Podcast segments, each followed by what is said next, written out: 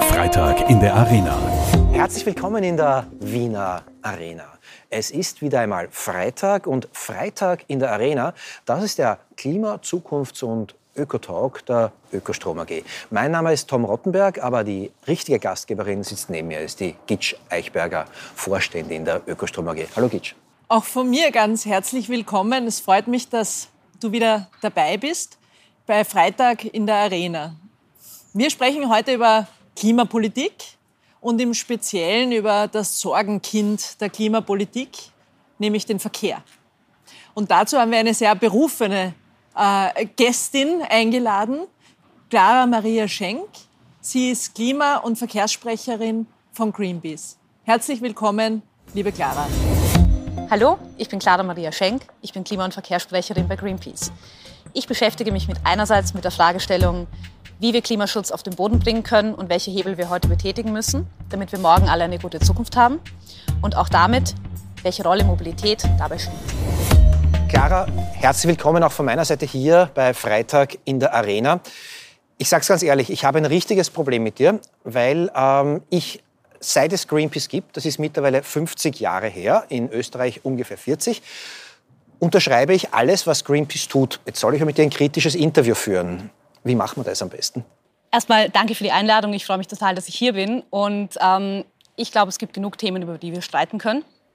Ich habe gesehen, dass du einen neuen E-Roller hast. Individuelle Mobilität ist zum Beispiel ein Thema, das total spannend ist. Aber letztlich, glaube ich, geht es gar nicht darum, worüber kann man streiten und wo sind wir uns uneins, sondern wo gibt es vielleicht auch Lösungsansätze, die ähm, manchmal ein bisschen kontroversiell sind. Wo man das Gefühl hat, hey, die kommen daher und wollen mir was verbieten. Das ist was, das höre ich in meinem Job ganz oft. Ich bin ja auch für das Thema Verkehr zuständig. Und da geht es auch um schwierige Themen, wie zum Beispiel, soll ich nicht mehr in Urlaub fliegen dürfen? Kann ich wirklich nicht mehr mit dem Auto fahren? Ich glaube, das sind Themen, wo jeder mal das Gefühl hat, das geht mir zu weit. Gitsch, ein sehr breites Themenfeld, das die Clara da selbst anschneidet. Was geht dir denn zu weit davon? Nicht mehr auf Urlaub fliegen? Wäre das ein Thema für dich? Ja, ich, ich glaube, diese ganze Diskussion mit dem Dürfen und, äh, und, und, und, Verbieten ist eine, die völlig in die falsche Richtung geht, aus meiner Sicht. Äh, aus meiner Sicht äh, sollte man das Thema genau von der anderen Seite her diskutieren, nämlich von der Seite der Lebensqualität. Und ich finde, da ist gerade Verkehr etwas, wo ähm, wo schneller mal die Wogen hochgehen, aber wo eigentlich diese Diskussion sich völlig verrannt hat. Also denkt man nur an das Thema Platz. Ähm, ich persönlich äh, äh, finde es toll, wenn äh, Straßen nur betoniert sind, sondern wenn man einfach, wenn da Bäume dazwischen sind, wenn Kinder spielen können, wenn man nicht unbedingt von durchrasenden Autos sich gefährdet fühlt. Ähm, und das bedeutet aber eine andere Verkehrspolitik, als wir sie im Moment haben. Und im Moment hat man einfach das Gefühl, es gibt mehr Platz für Autos als für Kinder. Und das, finde ich, ist die, ist, ist die falsche Richtung. Und deshalb glaube ich, es geht um eine Repositionierung, äh, dass man das Thema einfach positiv und als Gewinn von Lebensqualität framet. Äh, und darüber sollte man heute, finde ich, auch sprechen. Apropos Framing. Ähm, Greenpeace steht eigentlich seit es Greenpeace gibt, für Kontroversen, einfach weil man damit auch Öffentlichkeit erreicht. Gleichzeitig geht es auch um Gemeinschaftliches, geht es quasi um das Framing von positiven Dingen. Bleiben wir ganz konkret. Äh, ihr habt im Herbst das Büro des Wiener Bürgermeisters besetzt, weil ihr euch gegen, die Lobau, äh, den, gegen den Lobautunnel äh, verwahrt. Ähm, das funktioniert einfach deswegen, weil man damit Leute erreicht. Ähm, aber ist es auch Sachpolitik?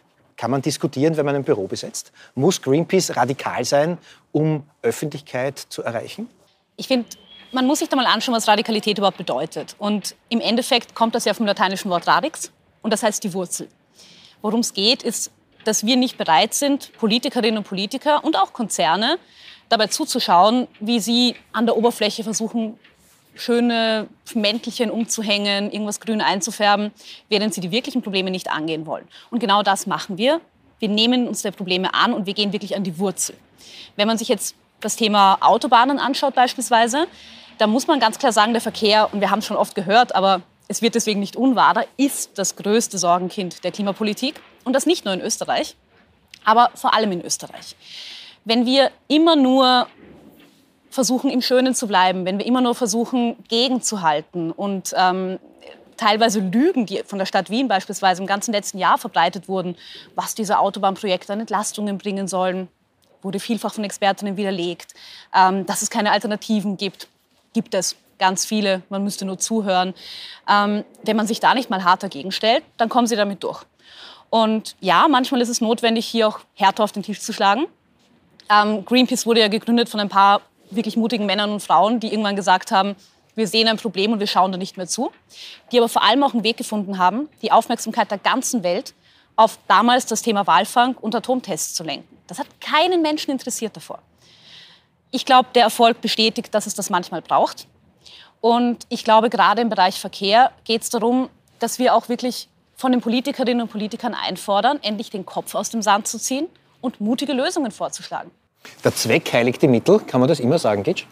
Ja, ist schon ein Thema, das ich, äh, wo ich noch gern weiter reingehen würde. Meine Geschichte, meine zivilgesellschaftliche, ist ja bei einer ander, ein bisschen anders georteten Organisation. Ich war lang beim WWF und äh, damals war die Rollenverteilung oft so, dass Greenpeace hat sich angekettet oder hat, keine Ahnung, die, die, die Eingangstore von äh, einer Firma, um die es gerade gegangen ist, die man zu etwas bewegen wollte, zugemauert und äh, der WWF war dann sozusagen im zweiten Schritt die, wenn dann die, die, die Firma oder die Politik verhandlungsbereit war, die sozusagen am Verhandlungstisch gestanden äh, gesessen sind. Das war so ein Stück weit eine Rollenverteilung und ich glaube, es braucht tatsächlich beides. Was mich aber interessieren würde, wir sehen ja gerade im, im, im Klimathema, dass es wirklich nicht fünf vor zwölf ist, sondern eigentlich fünf nach zwölf. Das heißt, äh, eigentlich ist nimmer Zeit zum Verhandeln und nimmer Zeit für Kompromisse. Und mich würde interessieren, wie, wie ihr als Greenpeace das auch einschätzt. Wie radikal muss es noch werden, dass man, äh, oder, oder was sind die Methoden, um wirklich durchzusetzen, dass da jetzt zu einer massiven Beschleunigung noch kommt? Ich glaube, ein ganz zentraler Hebel ist, ja, es stimmt, es ist fünf nach zwölf. Und im letzten Jahr hat ja die letzte große Klimakonferenz stattgefunden, die vor allem durch eines geprägt war, bla bla bla, leere Versprechungen und sehr viel Greenwashing.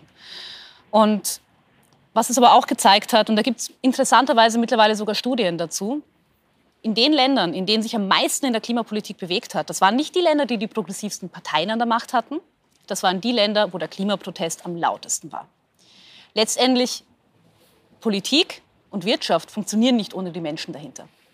Und wenn die Menschen laut sind, wenn die Menschen klar sagen, wir ziehen hier eine Grenze, dann wird die Politik nachfolgen und dann werden die Unternehmen, die oft ja auch schon innovative Lösungsansätze haben, aber die immer schauen, wie lange kann ich mich noch strecken, wann muss ich wirklich umsteigen, da braucht es den Druck von den Menschen und da braucht es den Druck von der Straße.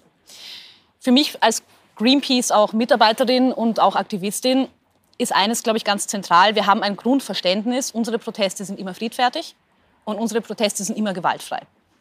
Und das ist ein Einvernehmen, das wir auch mit der breiten Klimabewegung und anderen Organisationen wie Fridays for Future oder Extinction Rebellion teilen. Und ohne dem wäre ich auch nicht bereit, hier zu sitzen. Also das ist ganz, ganz tief verankert in unseren Grundwerten. Aber gemütlich muss man es denen da oben deswegen trotzdem nicht machen. Du machst es ihnen zwar nicht gemütlich, aber sie haben dazu gelernt. Als David McTaggart, das ist der Gründer von Greenpeace, vor 50 Jahren in Neuseeland äh, gegen französische Atomtests mit der Rainbow Warrior losgefahren ist, war ganz klar, das sind die Bösen, die äh, machen beim Mururoa Atoll Atomtests und wir sind die Guten, weil wir protestieren dagegen unter Einsatz unseres eigenen Lebens. Mittlerweile haben die Bösen gelernt, sich nicht ganz so böse hinzustellen. Also äh, jeder Politiker, jede Politikerin stellt sich mit einem Tafel hin und sagt, ich mache Klimapolitik. Ähm, es ist für mich als Konsument oft einmal schwer zu erkennen, wer sind jetzt wirklich die Guten? Ist Greenpeace da, weil sie halt irgendwie die Öffentlichkeit brauchen oder äh, haben die wirklich recht und ich werde von der Politik belogen? Wie kriege ich das raus? Wo ist gut, wo ist böse? Es ist so kompliziert. Es ist echt kompliziert, das stimmt absolut. Ähm, die Welt ist, seit wir angefangen haben, damals war das relativ einfach. Da gab es ähm, beispielsweise eine Art von Tieren oder Tierarten, die wir gekämpft haben, das waren die Wale. Mittlerweile kämpfen wir um eine Million Tierarten, die vom Aussterben bedroht sind, während wir hier sprechen. Das heißt, ja, es ist alles komplexer geworden, es ist schwieriger geworden und ja, ganz, ganz viele hängen sich gern grüne Mäntelchen um. Tun so das beliebte und ein bisschen komplizierte Wort Greenwashing. Ähm, es gibt viele Politikerinnen, Organisationen, die in ihren Taten überhaupt nicht ökologisch sind, die überhaupt nicht für den Klimaschutz arbeiten, aber die sich hinstellen und das behaupten. Ich glaube, ein Punkt, den man machen kann, ähm, ist sich ganz konkret anschauen, was empfiehlt denn die Wissenschaft. Das ist jetzt oft kompliziert, aber da gibt es auch ganz viele Formate wie auch dieser Podcast hier, wie ganz viele andere Bücher, interessante Formate und auch Informationen von Organisationen, die das sehr gut aufarbeiten, wo man sich ein bisschen reinlesen kann. Da zu schauen, das Ziel, das die versprechen, können die das überhaupt erreichen, ist auf jeden Fall ein Maßstab, der hilft. Und letztlich muss man sie an ihren Taten messen und nicht an ihren Worten. Und ich glaube, das ist der zentrale Hebel. Wir müssen darüber reden, was setzen sie wirklich um, was braucht es und nicht, was versprechen sie. Mich würde auch interessieren, weil, die, weil ein Teil sozusagen des gewaltfreien Protests ist ja auch ähm, Aufmerksamkeit zu bekommen und die mediale Aufmerksamkeit für eure Aktionen zu bekommen. Und zwar damals, beim, äh, als es um die, äh, um, um die Wahlen ging und äh, war das noch, noch einfacher. Da gab es einfach noch nicht die sozialen Medien und die Überflutung mit, mit wahnsinnig viel Information. Mittlerweile ist man einfach schon in einer ähm, auch, also gibt es einfach eine, eine, eine, ein Übermaß an äh, Geschichten da draußen. Und, und da ist es auch für Organisationen wie Greenpeace ja schwierig, dort Sichtbarkeit zu bekommen. Und wenn ich mir anschaue, wie in den letzten Jahren, wie wenig weitergegangen ist beim Klimathema, dann hat es aus meiner Sicht auch was damit zu tun, dass man sozusagen die Aufmerksamkeit für das eine Thema nicht mehr so nicht mehr so geschafft hat und erreicht hat. Jetzt hat Fridays for Future wieder mehr und die jungen Menschen wieder mehr Spin in dieses Thema gebracht. Was können die besser, provokant gesagt, als Greenpeace und die anderen etablierten NGOs? Äh, und warum gelingt es den Jungen da besser, wieder äh, mehr Drive in das Thema zu kriegen? Ich finde es spannend, weil während du geredet hast und das Bild gezeichnet hast, habe ich mir die ganze Zeit gedacht, ja, und ist das nicht großartig? Ist das nicht großartig, wie viele Leute da jetzt plötzlich aktiv geworden sind zu dem Thema? Ganz ehrlich, ich sitze nicht da und denke mir, was können die besser, was können wir besser. Ich überlege, wie ich denen helfen kann, wie ich sie unterstützen kann. Das tun wir auch im Alltag sehr viel und sehr oft. Ähm, und wir sind da auch in einem regen Austausch. Mir gibt das eigentlich Hoffnung, dass es mittlerweile auch ein Umdenken in der Medienlandschaft gibt, dass plötzlich viel, viel mehr Leute sich mit diesem Thema beschäftigen. Und wenn mein Name und unser Name da einmal weniger vorkommt, dafür das Thema aber mehr bei den Menschen ankommt, dann bin ich damit absolut glücklich. Fünf nach zwölf heißt, es ist eigentlich schon zu spät. Kann man das Rad des Klimawandels zurückdrehen oder wo sind die Hebel, die du siehst, wo man die ganz große Katastrophe noch verhindern kann? Weil fünf nach zwölf heißt, eh schon wurscht, ich stelle jetzt ein Ölfass hin und heiz damit, indem ich Benzin anzünde. Ich kann das Gefühl manchmal nachvollziehen. Und ich glaube, es geht ganz vielen Menschen auch in der Klimabewegung so, dass man sich denkt, die Nachrichten überschwemmen dich. Du sitzt da und hörst eine Schreckensmeldung nach der anderen. Vor deiner eigenen Haustür fegen Stürme halbe Dörfer weg, Tornados, die durch Österreich und das Grenzland fegen. Es ist manchmal schwer, da die Hoffnung zu behalten. Aber es ist noch nicht zu spät, um Schlimmeres zu verhindern. Und der Grund, warum ich für die Klima, also an der Klimakrise arbeite und versuche, ein kleines, kleines Rädchen zu sein, das sie auch mit verhindert, ist, es geht hier nicht um Gemütlichkeit. Es geht hier auch nicht unbedingt um den eigenen Komfort. Es geht um das Überleben der Menschheit. Der Planet wird sich weiterdrehen. Da mache ich mir keine Sorgen. Aber wir Menschen brauchen ein ganz spezifisches Klimafenster, in dem sich unsere Zivilisation entwickeln konnte, in dem wir Landwirtschaft betreiben können, in dem wir uns so entwickeln konnten, wie wir das getan haben wir arbeiten sehr aktiv darauf hin, dieses Fenster zu beenden. Ähm, deswegen ist der Kampf, auch wenn er hart ist und auch wenn, er manchmal, wenn man manchmal das Gefühl hat, eigentlich sind wir schon über die Grenze drüber, nicht vorbei. Der Pfad, auf dem wir uns jetzt befinden, führt uns in eine absolute Katastrophe. Wir sind derzeit nach wie vor um die 4 Grad Erwärmung. Das ist apokalyptisch. Und das sage ich nicht dramatisch, sondern das sagt die Wissenschaft ganz eindeutig. Das heißt, jeder Schritt, den wir heute setzen, wird darüber entscheiden, wie Millionen von Menschen in Zukunft leben können, wird darüber entscheiden, unser Zuhause sicher wird und bleibt und ob wir letztlich unseren Kindern auch eine gute Welt hinterlassen. Und da gibt es ganz viele Hebel. Für mich ist wichtig, wir müssen die alle betätigen. Die Zeit von entweder oder, die ist leider wirklich vorbei. Es ist sowohl als auch, dass du verlangst. Ähm, was würdest du sagen, war diese Antwort konkret genug? Erstens, es müssen alle zusammen helfen. Und zweitens, wir müssen gemeinsam alle Hebel bedienen, oder? Das kann man so zusammenfassen.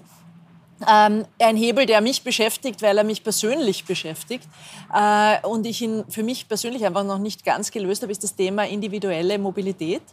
Ähm, ich selbst äh, bin keine große Autofahrerin. Ich lebe halt in Wien, was, äh, was einem äh, den öffentlichen Verkehr und das Fahrradfahren sehr einfach macht. Und ich würde mich als, äh, als, als Flexi mobile äh, bezeichnen. Das heißt, ich nehme den Zug und die öffentlichen Verkehrsmittel, wo notwendig, und äh, fliege in Europa nicht und fahre da tatsächlich nur Zug und äh, fahre viel in der Stadt mit dem Fahrrad. Ähm, jetzt äh, ist es am Land natürlich für viele anders. Die haben einfach die öffentliche Anbindung nicht. Die können auch nicht schneller mal 25 Kilometer in die Arbeit mit, mit dem Fahrrad fahren. Äh, was sind da die Ansätze? Ist es die Elektromobilität, die die, die, die Verkehrswende dann äh, herbeiführen wird? Oder ist es eine Kombination aus all dem? Wie, wie, was gibt uns da Hoffnung? Was könnte eine Lösung in diesem wirklich komplizierten Feld der Mobilität sein? Ich glaube, Mobilität, und du hast es selbst gesagt, das ist sehr komplex, weil es eigentlich um viel mehr geht, als wie komme ich von A nach B. Es geht darum, wie bauen wir unsere Städte, wie ähm, arbeiten wir, wie leben wir. Ähm, um jetzt aber ein bisschen trotzdem ins Konkrete zu kommen, ja, in der Stadt hat man es da oft einfach. Ich lebe auch in der Stadt, ich bin in der Stadt aufgewachsen und ähm, ich fahre Öffis, ich fahre viel Rad. Ähm, das ist etwas, das mir ermöglicht wurde durch das, den Ort, an dem ich lebe. Jetzt haben immer noch ähm, ganz viele Menschen in Österreich überhaupt keine gangbare Anbindung an den öffentlichen Verkehr. Und da müssen wir einfach ganz, ganz stark investieren. Das heißt, einerseits, wir müssen die großen Strecken, sprich die Schiene ausbauen. Aber auch für die kleinen Strecken braucht es ähm, Mikromobilität, zum Beispiel Busse, die höhere Intervalle haben, wo man wirklich von Tür zu Tür, wo man auch mal nach Hause gebracht wird. Es braucht geteilte Lösungen. Also ja, die E-Mobilität ist ein Teil der Lösung. Aber was wir nicht machen können, ist, dass wir jeden Verbrenner, den wir heute auf der Straße haben, eins zu eins gegen ein E-Auto ersetzen können. Dafür haben wir A, nicht den nachhaltigen Strom und B, auch einfach nicht die Ressourcen, die in den Batterien drinstecken. Gute Lösung wäre aber zum Beispiel mehr geteilter elektrischer Verkehr. Wenn ich jetzt bei mir mit fünf Nachbarn ein Auto habe und wir machen eine Fahrgemeinschaft, um in die Stadt zu kommen, wo wir arbeiten, und am Wochenende teilen wir es uns mal so, mal so auf, dann habe ich schon viel beigetragen. Also ja, nicht jeder kann das Problem immer ganz individuell lösen. Es gibt Menschen, die brauchen das Auto, immer noch. Aber denen Möglichkeiten und Alternativen zu eröffnen, das ist das, woran wir arbeiten. Aber du sagst, äh, es geht nicht sehr um die Verbote, es geht um die Möglichkeiten. Ähm, wir sind alle, meine Generation, äh, noch um einiges stärker als deine Generation, damit aufgewachsen, dass Wohlstand, Fortschritt, äh, wird definiert durch individuelle Mobilität. Äh, in meiner Kindheit gab es noch das Wort der Vollmotorisierung der Gesellschaft. Ähm, und jetzt sagst du den Leuten, sie sollen sich Autos teilen. Ähm, ich weiß, ein Auto ist ein Stehzeug, es verbraucht vor allem sehr viel Platz. Aber wie kriegst du das über die Rampe? Wie kommuniziert man das an Menschen, die jetzt nicht unbedingt hier sitzen und jetzt nicht unbedingt irgendwie uns gerade zuhören, sondern wie erkläre ich das meinem Nachbarn, der sich gerade einen fetten SUV gekauft hat? Ich kann das gut nachvollziehen. Ich bin, also meine Mama ist aus Kroatien und ähm, bei uns zu Hause war Autofahren das Allergrößte. Ich habe mit 17 Jahren sofort den Führerschein gemacht. Ich habe den an meinem 18. Geburtstag abgeholt. Das war die absolute Freiheit und die größte Freude, die man mir machen konnte. Autofahren, leibend. Also ich kann auch diese Beziehung, die viele Menschen zum Auto haben, total nachvollziehen. Ich glaube, was man machen muss, ähm, ist erstens, ja, es braucht Regeln, ganz klare. Und manches muss auch unbequemer gemacht werden. Mir geht es nur darum, dass wir die Leute nicht allein lassen, dort, wo sie es wirklich nicht anders machen können. Jemand, der in den Wiener Speckgürtel zieht, weil er es dort schick findet und mit dem fetten SUV in die Wiener Innenstadt ins Büro pendelt, obwohl es einen Zug gibt, der alle 20, der 20 Minuten braucht und alle fünf Minuten fährt. Das sind Sachen, die muss man vielleicht auch mal regulieren. Aber damit gewinnst du keine Wahlen. Ich bin keine Politikerin. Das ist richtig, aber Politiker müssten diese Regeln erlassen. Also äh, wie kriegt man das über die Rampe? Indem man auch Visionen zeichnet, warum das besser ist. Es sind immer zwei Hebel, mit denen wir arbeiten in der Kommunikation, wenn wir Menschen abholen wollen. Auf der einen Seite geht es darum, klarzumachen, wo die Gefahr ist, sprich wie groß die Gefahr auch einfach ist. Viele von den Menschen, die sich einen fetten SUV kaufen, tun das, weil da hinten ihre drei Kinder sitzen. Für diese drei Kinder muss man ihnen auch klar machen, was bedeutet das für die und was bedeutet das für deren Kinder. Wenn alle Menschen wie Sie sagen würden, mir ist das wurscht. Und den meisten Menschen ist das nicht egal. Das berührt die Menschen die haben Angst, die wollen natürlich auch eine gute Welt hinterlassen. Aber auf der anderen Seite muss man sich auch darum bemühen. Und da sage ich, fehlt den Politikerinnen meiner Meinung nach oft der Mut zur Vision. Wie kann eine gute Welt aussehen? Warum kann das attraktiv sein, wenn ich nicht mehr mit dem Auto in die Arbeit fahre, sondern mit dem Zug? Wie kann ich den Leuten schmackhaft machen, dass ich ihnen ermöglicht habe, dass es Lösungen gibt, dass sie das Auto nicht mehr brauchen? Da ist die Politik auch gefragt, nicht immer nur Angst zu haben, davor, was die Leute nicht wollen, sondern sich zu überlegen, wie kann ich die Lösungen, die wir schaffen müssen, attraktivieren. Und ich sage immer, eine Botschaft, die man, glaube ich, vielen Politikerinnen und Politikern mitgeben kann, zu Tode gefürchtet ist auch gestorben. Ein österreichischer Bundeskanzler hat einmal gesagt, wer Visionen hat, braucht einen Arzt. Ist das das Leitmotiv, das äh, Jahrzehnte später die Politik weltweit leitet? Also tatsächlich ist die Visionslosigkeit der Politik kaum mehr zu überbieten. Äh, und da, da teile ich absolut das, was die, was die Clara zuerst gesagt hat. Die Frage ist nur, wie schafft man es, wie schafft man es, diese Vision auch äh, akzeptabel zu machen und, in die, und so zu verankern, dass viele dabei mitkönnen. Und ich glaube, das ist tatsächlich die, Herausforderung jetzt für die nächsten Jahre, for the next 10 years to come. Ja, also wirklich tatsächlich für die nächsten, ist nicht für 100 Jahre, sondern für die nächsten paar Jahre, ist ein Bild zu zeichnen, ähm, das anders ist als die Welt von gestern äh, und, und, und das klimafreundlich ist und das aber attraktiv ist für Menschen, die da dann auch Teil davon sein sollen. Und ich sehe dieses Bild noch nicht. Ich sehe es in Teilbereichen, aber ich sehe, es, ich sehe noch niemanden, der dieses Bild wirklich zeichnet. Und insofern ist es nicht nur die Politik, der die Vision fehlt, sondern es fehlt ein Stück weit der Welt. Das, das, das heißt, ich glaube, was wesentlich jetzt ist, ist, da in einen Aushandlungsprozess auch zu kommen äh, in einen, in einen gesellschaftlichen Aushandlungsprozess und, und den auch zu ermöglichen. Und da, da bin ich schon bei dem, was du, was du vorher auch gesagt hast zum Thema Fridays for Future und neue Bewegungen. Gut, dass da jetzt mehr dabei sind und, äh, und, und das ist schon auch mein Eindruck, dass sich da was getan hat und dass da jetzt ein ganz anderer Diskurs möglich ist. Das, ist, das, auch, das gibt auch mir Hoffnung. Das hier ist jetzt die erste Sendung äh, im Jahr 2022, Freitag in der Arena im neuen Jahr. Ich finde es toll, dass du hier unser Gast bist. Eine der letzten Frustrationen, die ich im vergangenen Jahr erlebt habe, war diese Glasgower Klimakonferenz, ähm, wo alle für den Klimaschutz waren, außer in den Belangen, wo es sie selbst angeht. Ähm, Australien, Kohle, Indien, Atomkraft, die Liste kann man, die südamerikanischen Staaten, Fleischproduktion. Ähm, ist das neue Jahr trotzdem für dich hoffnungsvoller geworden, obwohl es irgendwie nicht wirklich lustig aufgehört hat? Hoffnung gemacht hat, wenn ich an die COP zurückdenke, ähm, waren nicht die Versprechen von Politikern und Politikerinnen, die dort gemacht wurden. Ein Beispiel, es wurde damals das Versprechen gemacht, dass man die ähm, Entwaldung stoppen möchte. Dasselbe Versprechen wurde 2014 schon mal gemacht. Seitdem ist die Entforstung aber deutlich gestiegen und nicht gesunken. Also diese leeren Versprechen waren nicht das, was mir Hoffnung gegeben hat. Was mir Hoffnung gegeben hat, waren die Hunderttausenden Menschen, die in Glasgow auf der Straße waren und die den Druck dort aufrecht gehalten haben. Das waren die jungen Aktivistinnen, die irgendwelche Greenwashing-Veranstaltungen von Öllobbys gesprengt haben. Also friedfertig, indem sie reingegangen sind natürlich. Ähm, und dort ganz klar gemacht haben, eure Lügen kaufen wir euch nicht mehr ab. Das waren die Medien, die auch letztlich sehr kritisch hingeschaut haben und nicht einfach nur jedes Versprechen, das gekommen ist, gefeiert haben, sondern die sehr kritisch nachgefragt haben, ja, aber was bringt denn das und stimmt denn das? Und mit der Hoffnung starte ich auch ins neue Jahr. Ich glaube, es gibt viel zu tun. Es gibt in Österreich wahnsinnig viel zu tun. Ähm, es gibt aber auch international noch viele Hebel, die wir treffen müssen. Einer der Hebel ist vielleicht ein ganz, ganz, ganz kleines Hebelchen, das jeder und jede ähm, selber in die Hand nehmen kann. Wir nennen das unseren Tipp am Freitag, wo wir unsere Gäste hier einladen, immer eine möglichst konkrete Handlungsanleitung zu setzen, mit der man dann doch jeder und jede ähm, einen kleinen, aber in der Summe doch ähm, wirkungsvollen Impact in Sachen Klimapolitik setzen kann. Clara, bitte deinen Tipp am Freitag. Ich habe ähm, euch heute ein Buch mitgebracht, das ähm, mir persönlich sehr, sehr gut gefallen hat. Das ist ähm, Inside Fridays for Future von einem der führenden Umweltjournalisten Österreichs, ähm, Benedikt Narodoslawski, der hier auch schon mal Gast war. Und was der Autor in dem Buch macht und was mir sehr gut gefällt daran, ist, er erzählt nicht nur die Geschichte, wie Fridays for Future in Österreich gegründet wurde, sondern er geht richtig tief auch hinein, wie das eigentlich funktioniert, wenn man so eine Bewegung gründet was das eigentlich heißt, wenn man ausdiskutieren muss, nach welchen Richtlinien man arbeitet.